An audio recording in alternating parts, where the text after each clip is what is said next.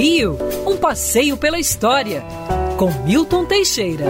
Amigo ouvinte, no dia 8 de dezembro de 1913, o presidente da República, Marechal Hermes da Fonseca, um homem com mais de 50 anos, se casa em segundas núpcias com Dona Nair de Tefé von Hohenholz, filha do barão de Tefé.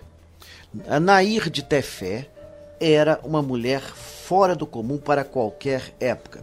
Bela, boêmia, talentosa, era caricaturista e pintura. A primeira caricaturista, a primeira caricaturista que tivemos e dizem a primeira do mundo.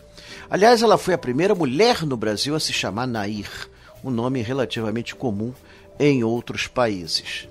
Nair de Tefé teve uma atuação política importante, valorizando a música brasileira e cantando o Corta-Jaca de Chiquinha Gonzaga no Palácio do Catete durante uma recepção oficial. O Corta-Jaca seria mais ou menos o funk dos nossos dias.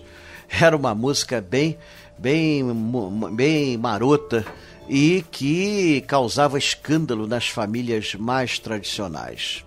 Posteriormente, apoiou o marido durante a revolta do Forte de Copacabana, estando com ele em todos os momentos. Nair de Tefé morreu já no final dos anos 70, doando seu acervo precioso de caricaturas e desenhos até aquela data para o Museu Histórico Nacional. Foi uma grande mulher que acrescentou muito à cultura do Brasil, valorizando o que era nosso.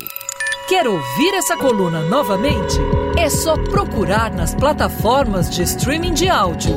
Conheça mais dos podcasts da Band News FM Rio.